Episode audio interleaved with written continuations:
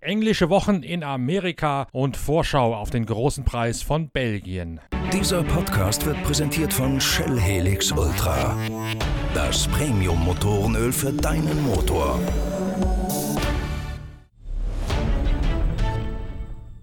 Zwei große Autorennen sind bereits gelaufen. Das größte steht am Sonntagnachmittag auf dem Programm, zumindest für dieses Wochenende. Denn es ist Zeit für den großen Preis von Belgien auf der Rennstrecke von Spa-Francorchamps. Auf den blicken wir noch einmal schnell voraus. Denn Spa ist immer ein ganz besonderes Volksfest für die Formel 1-Gemeinde. Sieben Kilometer lange Rennstrecke, Adrenalin pur mit allerhöchstem Schwierigkeitsprofil. Dort fährt jeder gerne. Dort würde auch jeder gerne hingehen, wenn er es als Zuschauer denn tun dürfte. Aber es ist nach wie vor nur ein Geist. Geisterrennen.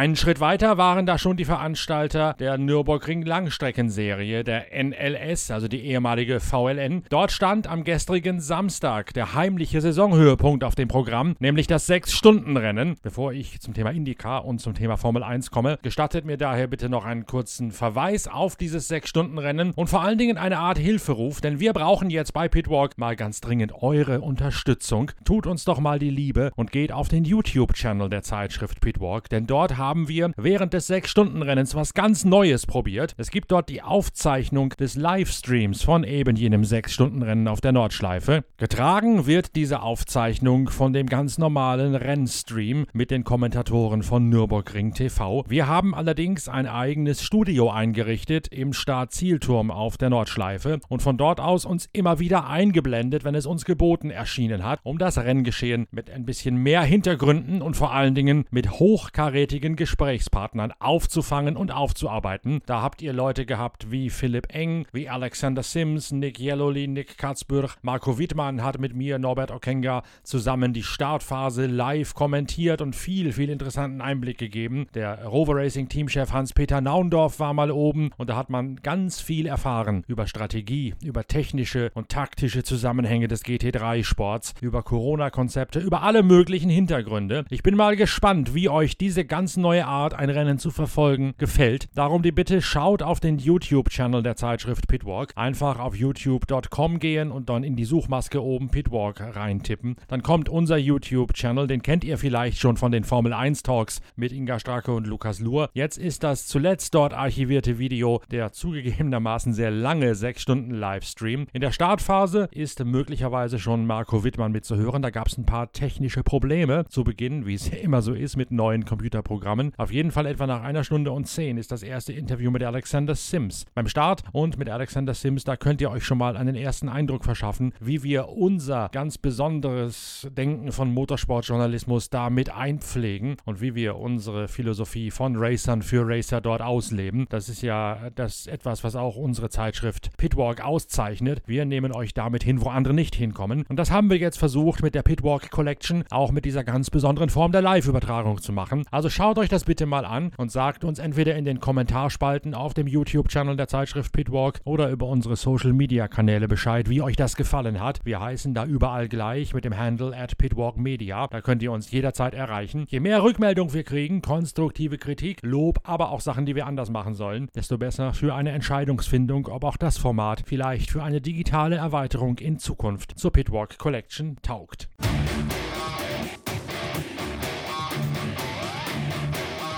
Das Rennen an sich jedenfalls hätte getaugt, denn das war ein ziemlich gewaltiges, eine Taktikschlacht allererster Güte. Am Ende setzen sich Christopher Mies, Calvin van der Linde und Mattia Drudi in einem Audi R8 aus dem Team von Christian Land durch. Es war ein Kampf, der in der letzten Runde entschieden worden ist. Luca Ludwig, Björn Grossmann in ihrem Octane 126 Ferrari, also in der Schweizer Mannschaft, die schon einmal nur wegen einer Formalie nachträglich einen Sieg aberkannt bekommen hat, sahen bis zur letzten Runde wie die sicheren Sieger aus. Wobei man sagen muss, Luca Ludwig hat hier die Mammutarbeit geleistet. Der war quasi gar nicht mehr aus dem Auto rauszukriegen, denn diese Schweizer Mannschaft hat eine ganz besondere Strategie gefahren. Das Auto war nicht unter den ersten zehn in der morgendlichen Qualifikation, ist deswegen in der vierten Runde ganz früh reingeholt worden, um den obligatorischen Kurzstopp, den Splash and Dash am Ende so bereits vorzuziehen, sich am Ende dann mit einer glatten Anzahl von Stops über die Distanz retten zu können. Man hat Luca Ludwig so aus dem Verkehr rausbuxiert und als alle anderen nach nach den Runden 6 und 7 ihre etatmäßigen Stops gemacht haben. Da war Luca Ludwig, der Sohn von König Klaus Ludwig, auf der ersten Position. Das hätte aufgehen können, wenn die Zapfsäule richtig funktioniert hätte bei Octane 126. Aber da flossen bei vielen, vielen Stops nur Benzin für 7 statt 8 Runden in den Tank hinein, sodass man lange bangen musste, ob man am Ende nicht doch noch einen extra Slash and Dash braucht, weil ganz einfach zu wenig Treibstoff aus der Zapfsäule geronnen kam. Und auch beim letzten Stopp ist zu wenig rausgegurgelt, sodass Luca Ludwig auf Platz 1 fahrend ziemlich sparsam fahren musste. Das hat es Christopher Mies, Calvin van der Linde und Mattia de Rudi letzten Endes erlaubt, wieder ranzukommen und in der letzten Runde ein Überfallkommando gegen Luca Ludwig zu starten. Nur weil Luca Ludwig den letzten Turn de facto auf neun Runden strecken muss, was nur im Schneckentempo möglich ist, hat Luca Ludwig gemeinsam mit Björn Grossmann im Ferrari den Sieg, den sie sich taktisch eigentlich schon erarbeitet hatten, doch noch verloren wegen der Probleme an der Tanke. Auch sonst war eine ganze Menge los in diesem 6-Stunden-Rennen, das von drei taktisch völlig unterschiedlichen Choreografien geprägt worden ist. Auch das erklären wir mit Experten Erläuterungen in dem gerade besagten ganz besonderen Stream auf dem YouTube-Channel der Zeitschrift Pitwalk. Da erklären wir auch ausgiebig, wie der BMW M6 von Rover Racing agiert hat, um aus dem Verkehr rauszukommen, warum das in diesem Falle nicht funktioniert hat. Also wenn ihr euch diesen Stream wirklich zu Gemüte führt, dann erfahrt ihr nochmal eine ganze Menge mehr zu diesem Rennverlauf. Auch mehr, als ihr erfahren habt, wenn ihr das auf den üblichen Kanälen geguckt habt. Drum nochmal wirklich die Bitte, bitte, bitte, bitte, schaut euch das an auf dem YouTube-Channel und gebt uns eure Meinung, ob das ein Format ist, das wir künftig so weitermachen sollen. Lust hätten wir gehabt. Die Kommentare, die wir bis jetzt erhalten haben, sind fast rundweg positiv, von den Tonstörungen am Anfang mal abgesehen. Und ich hoffe, das geht so weiter. Bin gespannt, was ihr uns dazu noch alles so schreibt und sagt in nächster Zeit.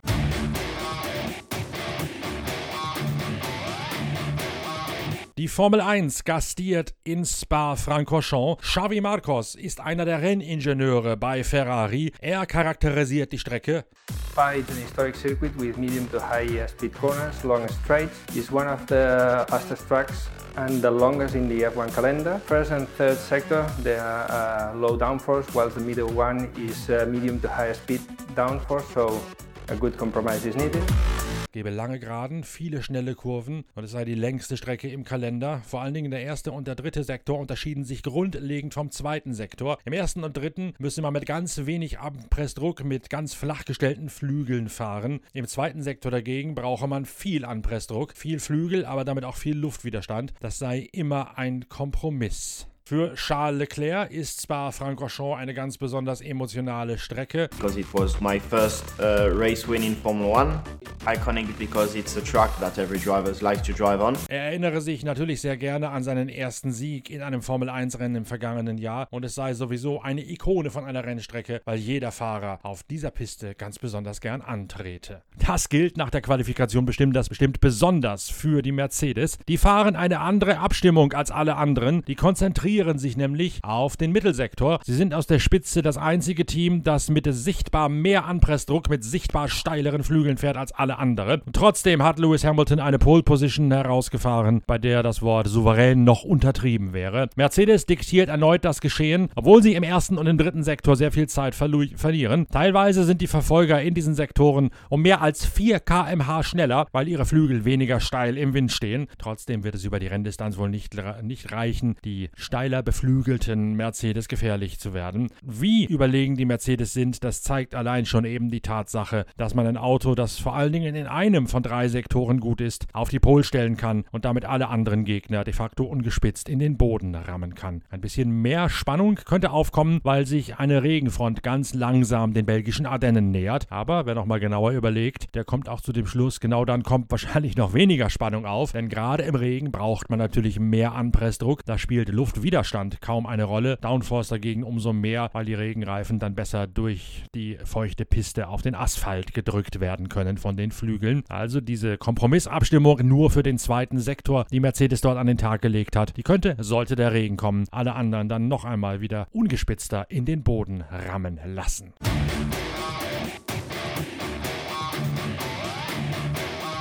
In der IndyCar-Serie stand gestern bereits das erste Rennen auf dem Programm in Gateway in, oh, im, in Madison im Bundesstaat Illinois. Ta Takuma Sato hätte beinahe seinem Indy 500-Sieg auch einen auf dem kürzeren Oval folgen lassen. Am Ende setzt sich allerdings Scott Dixon durch, nachdem zunächst einmal Pat Award lange Zeit geführt hat. In den ersten Runden hat Pat Award 94 Runden lang Führungsarbeit geleistet, nachdem Will Power von der Pole einen unglücklich getimten Boxenstopp hinlegte und deswegen aus dem Spitzenpulk rausgefallen ist. Ein Massencrash beim Start wirft Marco Andretti, Zach Veach, Alexander Rossi, Erd Carpenter und Simon Pagenaud weit zurück. Für Rossi und Pagenaud enden damit de facto schon die Titelhoffnungen in der IndyCar-Serie in diesem Jahr. Beim letzten Boxenstopp arbeitet das McLaren-Team von Pat Award um ein Kien langsamer als die Ganassi-Mannschaft von Scott Dixon, sodass der Kiwi in Runde 163 zum ersten Mal in Führung geht an Pat Award vorbei an der Boxenausfahrt. Dixon führt, Takuma Sato bleibt eine Runde länger draußen. Nur weil sein rechtes Hinterrad nicht richtig drauf geht, ist er zunächst Dritter, geht dann außenrum spektakulär an Pat Award vorbei, zwingt den in eine Art Zweikampf mit Ellenbogeneinsatz und macht dann auf der äußeren Spur sogar Druck auf Scott Dixon. Letztlich kann Scott Dixon sich so gerade eben durchsetzen und seinen 50. Jubiläumssieg feiern. Dixon manifestiert damit auch seine Tabellenführung in der IndyCar-Serie und wird hinterher sagen, er hätte gar nicht damit gerechnet, dass Takuma Sato ihm noch gefährlich werden könne. Den hätte er gar nicht so auf dem Zettel gehabt. It's totally awesome. I can't thank uh, the PNC Bank crew enough. You know, that was uh, superb, race all day. Um, Sato was coming strong at the end, and I didn't realize how strong he was coming. And we were kind of going into a bit of reserve mode, look after the engine, and then he was coming with a, with a hit of steam. So. Um, just so happy for this team. You know, uh, last uh, last week in Indianapolis was a bit of a bummer, so it was nice to uh, nice to get a win. 50, that sounds awesome.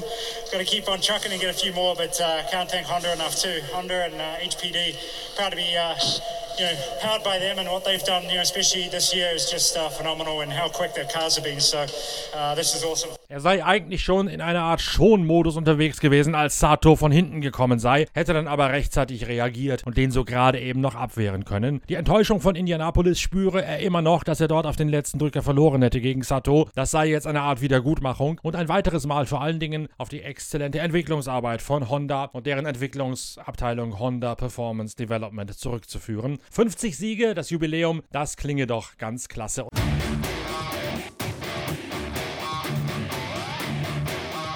Zu diesem IndyCar-Rennen gibt es bereits ein Video auf der Internetseite pitwalk.de mit allen Highlights, mit dem Massencrash beim Start und auch mit den Erklärungen hinter den Kulissen. Ein Video mit dem Original-Fernsehkommentar von mir, von Norbert Okenga. Das ist ebenfalls ein fester Bestandteil unserer Pitwalk Collection, die mehr und mehr Kontur annimmt. So viel für jetzt, für den Sonntagvormittag. Ihr habt ja noch ein bisschen Zeit bis zum Formel 1 Grand Prix in Spa-Francorchamps. Also, wie gerade eingangs schon gesagt, geht bitte auf den YouTube-Channel von Pitwalk, guckt euch dort zumindest in Teilen mal die die Zusammenfassung oder die Aufzeichnung des Livestreams von gestern an. Achtet mal darauf, wann immer wir dort reinkommen mit unserem eigenen Studio auf der Nordschleife, mit unseren exklusiv ausgewählten Interviewgästen. Die sind handverlesen und die gewähren noch einmal ganz andere Einblicke in diese spektakuläre Form des Motorsports. Guckt euch das bitte wirklich mal an und sagt uns via Social Media, at Pitwalk Media oder über die Kommentarspalte in diesem aufgezeichneten YouTube-Livestream, was ihr davon haltet, ob ihr mehr davon möchtet, hoffentlich, oder was wir anders machen sollen. Dann können wir darauf reagieren und unsere Schlüsse ziehen. Aber dazu braucht brauchen wir jetzt wirklich, bitte, bitte, bitte, eure Mitarbeit. Schaut euch das an und teilt uns mit, was ihr davon haltet. Wir hören uns am Montag wieder, sowohl mit einem Podcast von der Formel 1 aus Spa-Francorchamps, als auch mit den nächsten Videos, mit den nächsten Bewegtbildern von der IndyCar-Serie aus Madison. Bis dahin, tschüss, viel Spaß mit unserem YouTube-Stream vom Nürburgring. Danke fürs Reinhören, euer Norbert Okenga.